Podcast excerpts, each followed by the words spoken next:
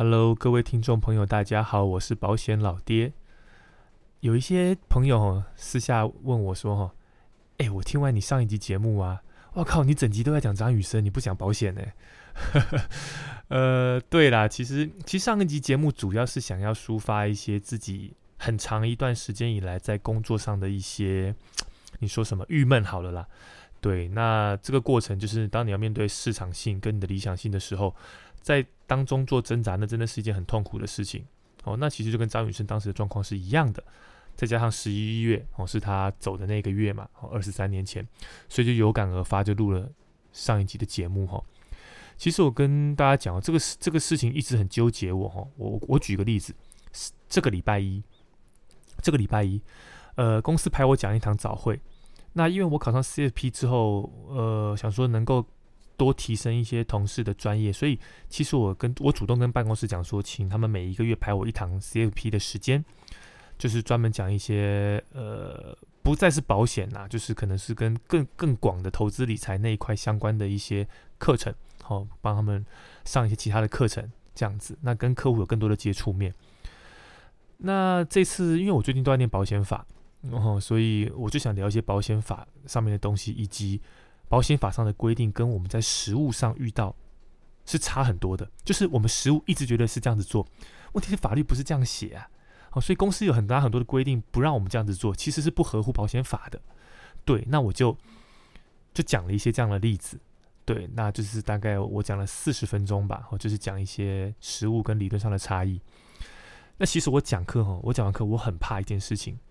就是我老板接着我讲完，他就上台，你知道吗？这都是我们俗话讲的消毒啊，消毒。因为他觉得你讲的话有些东西可能会影响到别人，所以他他必须站出来表达他的意见。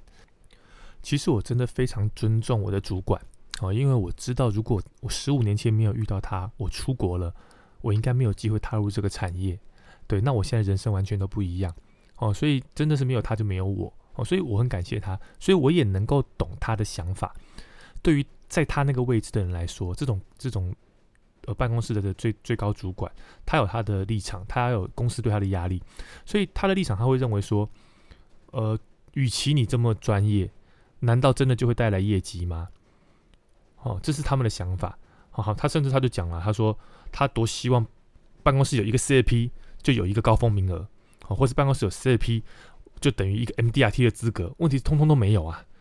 好，意思是说你的专业不能换钱，哦，所以他会比较希望业务员不要花那么多的时间在追求所谓的专业上，因为那个不会给你带来饭吃，能够给你带来饭吃的就是你去跑客户。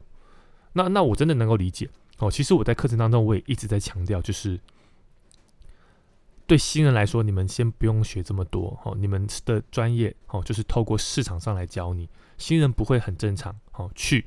不会把问题带回来问你的主管，问办公室的主管，有了答案再去跟客户做说明，都是这样子成长的。你不要想说你把你自己训练的多专业才出门，我知道这是不可能的事情。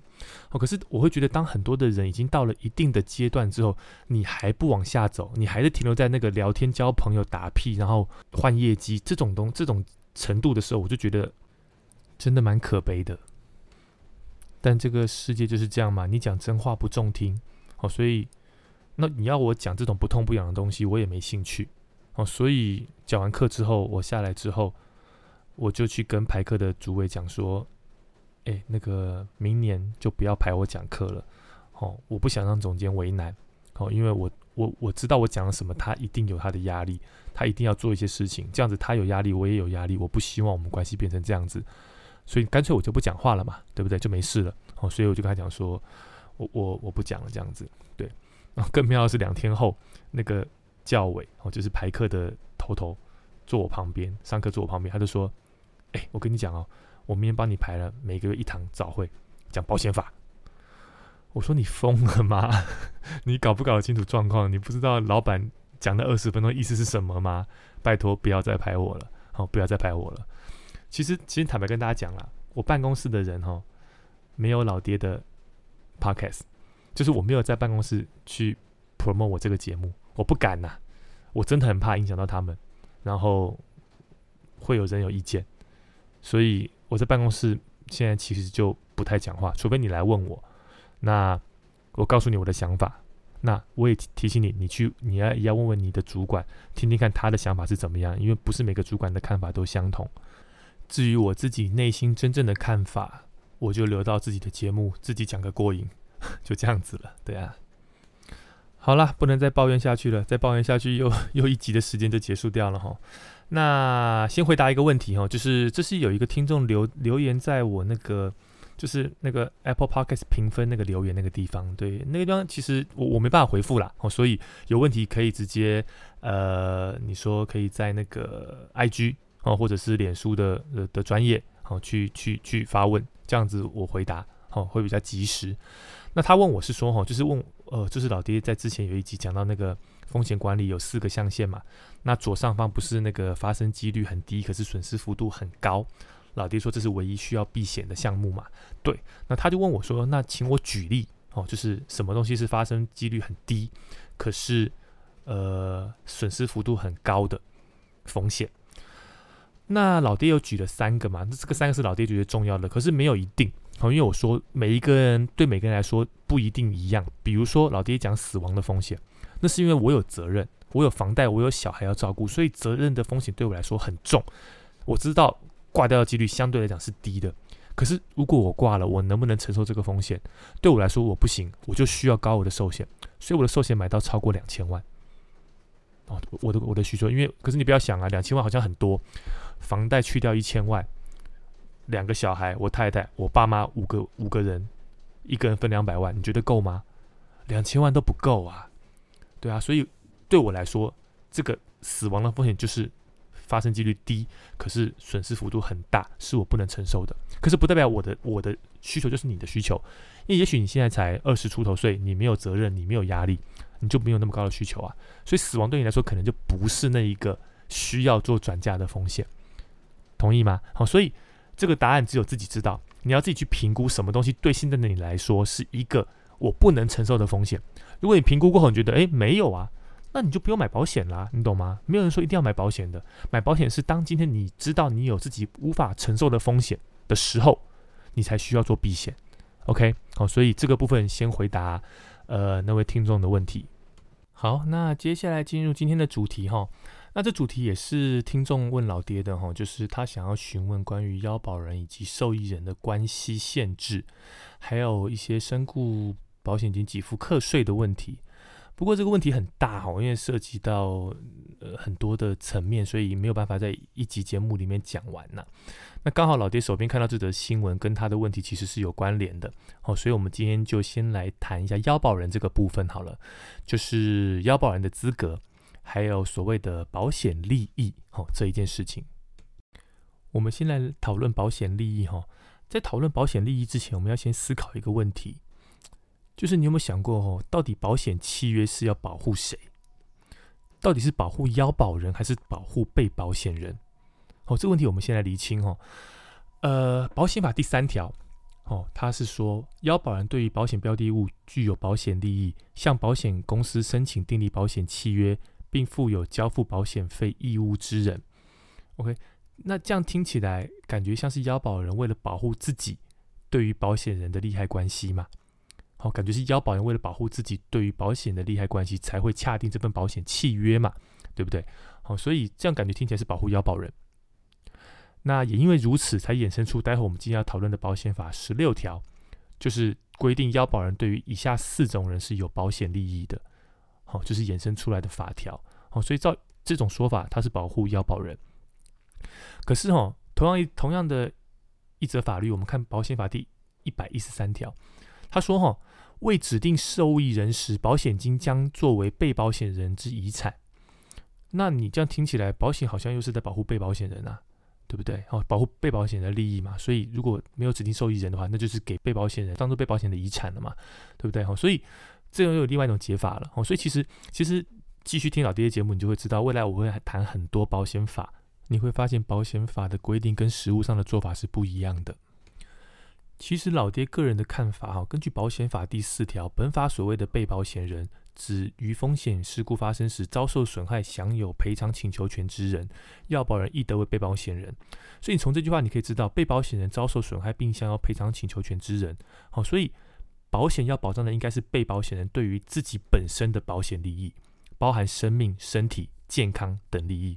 好，那当然腰保人等于被保险人没有问题嘛？我对我自己的利益买保险嘛。可是当今天腰保人跟被保险人不同时，那就有要求所谓的保险利益的存在。那为什么要保险利益呢？其实目的只有一个，就是要降低所谓的道德危险。给各位听众一个观念哈，什么叫保险？保险就是保险人，也就是保险公司哦，借由大数法则。也就是精算的基础，配合所谓的收支相等原则，收取了保险费。这保险费就是保险人承担危险的对价，就是保费嘛。收了保费，然后将不确定的风险分散在多数人的身上，共聚资金，共同承担危险的一种持续性的经济制度，这个就叫保险。那也因为如此，你知道保险最怕什么吗？保险最怕道德危险，因为。故意是没办法精算的，你知道吗？好，保险所有的基础都是精算为为基础做出来的，算出来的保费嘛。那今天如果有故意行为在的话，我们我们保费怎么算都不会对，你知道吗？怎么收都不对。好，所以保险首先要防范的就是道德危险。那这种呃保险，你说诈骗的案例呀，违反保险、违反道德危险这种案例太多太多，有机会我们再跟大家慢慢聊这些这些这些案件。OK，好，所以呢。因为要避免道德危险，所以台湾的保险法上面明文规定了，腰保人对于被保险人要有保险利益。好，这就是我前面讲的，写在保险法第十六条，腰保人对于左列个人之生命或身体有保险利益：一、本人或其家属；二、生活费或教育费所养及之人；三、债务人；四、为本人管理财产或利益之人。OK，就是这四条没了。所以注意哦，它是列举式的哦。它不是盖刮式的哦，好，所以就是说只有这四项哦，不是符于这，就是不符合这四项，不好意思，你就是没有保险利益，你就不能当腰保人，就是这么简单。OK，好，所以才会有我们今天这则新闻嘛？什么状况？妈妈当腰保人，想要用呃已经出嫁的女儿当被保险人来来规划一张保单哦，那业务员就跟他讲说，这样子没有保险利益。那妈妈当然很难想象啊！我帮我小孩子买了一辈子的保险了，怎么突然这个时候你跟我说没有保险利益？我相信这也是绝大多数听众看到这则简报第一个反应吧。就老爹，怎么可能我不能帮我自己女儿买保险？呃，真的不行。好，如果依照法律的规定是不行的。那你说，诶，不是家属可以吗？本人或其家属嘛？对，家属可以。可是家属跟亲属并不相同。什么叫家属？保险法没有规定，啊，保险保险法是民法的特别法，哦，所以今天当今天保险法找不到答案，我们就要回去找民法，OK，民法一一二三条，它这边写说，所谓的家属系永以永久共同生活为目的而同居一家之人，好，家属关系之存在，在民法上并不具有亲属关系为先，意思是说，呃，是家属不一定是亲属，好，懂我的意思吗？所以实物上，我跟大家讲哦，我们我们常常被保险公司打枪，打什么枪？同居人能不能买保险？哦，未婚妻、未婚夫能不能买保险？我跟你讲，保险公司一定不让你买，他一定会说你没有保险利益，不能互为要被保险人，所以不准买。再问一个问题：兄弟姐妹能不能互为要被保险人买保险？我跟你讲，保险公司一样不收，一样不收。那合法吗？不合法。为什么？因为保险法写的清清楚楚啊，哦，亲呃家属是可以的，家属是可以的，所以今天我只要举证，我跟他住在一起，同户籍，我们准备要结婚，以共同生活为目的，或是我的我跟我哥哥住在一起都没有结婚，我们住在一起，户籍在一起，对，共同生活为目的，那为什么不能买？OK，好，所以这就是看你懂不懂得主张了，保险公司是没有道理拒绝的。那其实不是保险公司不懂保险法哦，而是保险公司它要避道德危险。他就是怕这种 case，万一未来出了状况之后，保险公司会会扯到这种事情，会很麻烦，所以他宁可一开始就先把你挡下来。好，所以不是保险公司不懂，而是保险公司懂，可他不愿意这么做。那就看你有没有懂得去主张你的诉求，这样子。老爹自己还听过另外一个案例哈，这个案子也很有趣哈，就是我不知道什么当时是这样规划了，就是腰保人跟被保险人都是未成年的小孩。好，可以哦，很多人也以为说腰保人未成年不能当腰保人哦，可以。好，可以。呃，腰保人跟被保险都是未成年的小孩。那因为爸爸要缴保费嘛，所以爸爸当受益人。好，因为保单关系人可以缴保费，关系人就是腰保、被保跟受益嘛。好，所以爸爸缴保费，爸爸当受益人。就后来他们夫妻离婚了，那小孩判给了妈妈，那妈妈就说：“好啊，那这样子受益人要改成我啊。”好，所以妈妈就变受益人了。诶，那可是爸，他还是要求他的爸，就是前夫小孩的爸爸要交保费，那爸爸也愿意缴，那怎么办？腰被保都是小孩，受益人是妈妈，那爸爸现在能当什么来交保费？他只能当腰保人啊。OK，就跟保险公司提出申请说他要改自己为腰保人，保险公司又就用无保险利益拒绝他。原因很简单，他虽然是你女儿，可是你们现在已经不是家属了，因为你们没有住在一起。法定的代理人是妈妈。OK，好，就是这样的情形啊。好，我知道这个观念应该很多人是没有办法接受的，尤其是保险业务员。好，尤其是做很久的保险业务员，他们一定不能接受，因为这个这个太冲击我们过去习惯的食物了。好，那当然啦，不是每一间保险公司都这么严格。好，那就是看保险公司要怎么去做了。好，那呃，他们这样子做，你说有违法吗？没有哦，他们其实是守法的哦，好守法的这样子。OK，那我再举两个例子来来验证老爹的讲法是正确的。第一个。经纪人国家考试应该是够专业了吧？好，够专业了吧？在一百零一年经纪人的考题出了这一题，他就问你啊：腰保人对于下列哪些人之生命或身体不具保险利益？A. 本人或其家属；B. 生活费或教育费所养己之人；三、债务人；四、已出嫁独立生活的女儿。你告诉我你要选哪一个？你只能选四啊！这是国家考试的正确答案呢，好，所以这个观念并没有错，是我们的观念错了。好，第二个，第二个，就是因为这个问题一直存在，所以要修法了。好，今年七月预告的保险法修法草案中，就有把保险法第十六条第一项我刚刚讲的本人或其家属改成本人、配偶、直系血亲或家属。这就是我们未来的修法草案。不过这个草案我不知道什么时候会通过，可是已经已经要修法了。那这就证明了，如果这个不是一个问题的话，政府没有必要去修法，表示这个问题是一直都存在的，只是我们有没有遇到而已。OK，好，所以这个部分哦到这边。哦，也许你会问老爹说：“诶，老爹不对啊，爸爸对于小孩，那就算不是第一项，也符合第二项啊，生活费或教育费所养己之人啊。就算离婚了，如果爸爸继续。”主张我负担小孩的生活费，或是我负担他的教育费，那我还是有保险利益啊，我可以当腰保人呐。哦，不行，好不行，为什么？好，你仔细听哦。生活费，腰保人可以当生活费或教育费所养己之人。好，腰保人可以当这个人的腰保人。那问题是谁给谁？是爸爸给小孩，哦，是爸爸给小孩，所以是爸爸为所养己之人。白话文就是。这样的情形符合情形是小孩当腰保人，爸爸当被保险人，这样的情形才符合这一条法条。那立法一直很简单嘛。今天我是我要我要仰赖你养我嘛，对不对？万一你不在了，谁养我？所以我可以帮你买保险。万一你不在了，保险金就是让继续继续养我嘛，这样的概念嘛，对不对？哦，所以反过来就不行哦。哦，所以是小孩可以帮爸爸买，可是爸爸还是不能帮小孩买。OK。那第三条，腰保人对于债务人有保险利益，一样的意思。债权人怕债务人挂了没钱还嘛，好，所以他帮债债务人买保险。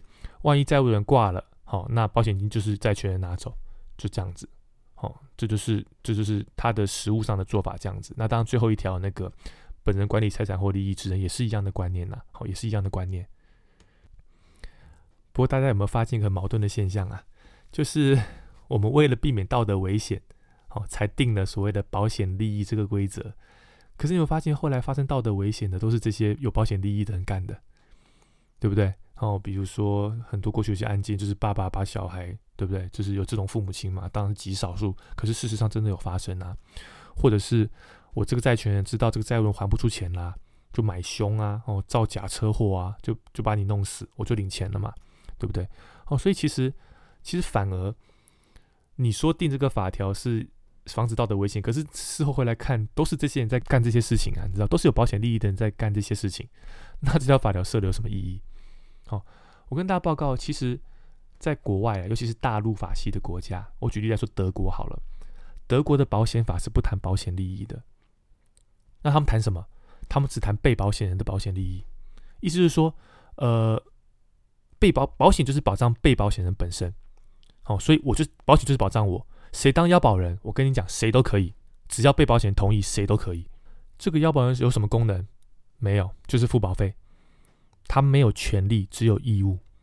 好，那你说怎么有人这么傻，还要这样还这样子还要当腰保人？我跟你讲，德国的法律认为这是你跟他的事情，你们自己瞧好就好，我法律管不着。OK，我觉得这才是真正的做法，就是他已经不管腰保人对被保险有没有保险利益了，哦，而是被保险本身对自己有保险利益就可以了。哦，他们还有一个重点哦，受益人谁指定？被保险人指定。可台湾的保险法受益人谁指定？腰保人指定。然后并经所谓的被保险人同意，你不觉得很吊诡吗？生命身体是我的，可是为什么是别人来指定受益人？这也是一个很矛盾的现象啊。好，那当然受益人的部分我们会等到呃之后的的节目我们再来谈。好，所以今天我们这一集就是主要是跟大家聊聊腰保人的规定，还有所谓的保险利益这件事情。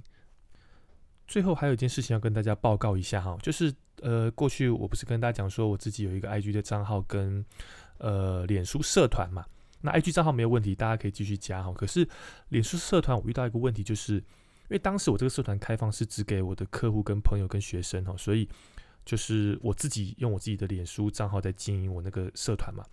可现在越来越多人加入之后，我发现到说，呃，很多都是我不认识的人。那呃，因为我以前被人弄过，你知道吗？就是就是不好的经验，所以我还是想低调一点。哦，所以我不想要自己的账号曝光，那所以我可能会把社团的那一块拉去粉丝团去做。好，所以老爹已经在脸书上开了一个保险老爹的粉丝页。哦，你只要按一个赞就可以加入了。对，然后未来我就会把我们的文章啊相关的讨论就会丢到那个。群主去让让让大家能够 follow 这样子，对老弟还是想保留一点神秘感，对，那就请大家哈再帮我去呃按一下粉丝团的页面按一个赞。那已经在社团的朋友哦，已经在社团的朋友，那也麻烦大家哈，就是就是也去那边按个赞吧，哦，那边未来也可以追踪。好，那就这样子哦，我们今天节目就录到这里喽。那觉得老爹节目不错的哦，那请给老爹多一点的力量。哦，让老爹继续有力量做对的事情。哦，记得帮老爹按个五星哦，然后给一些正面的评价。有问题哦，都可以在 IG 传讯息，或是在脸书的粉砖传讯息给老爹，然后老爹也会找时间回答。那今天就录到这里了，感谢大家的收听，我们下次见，拜拜。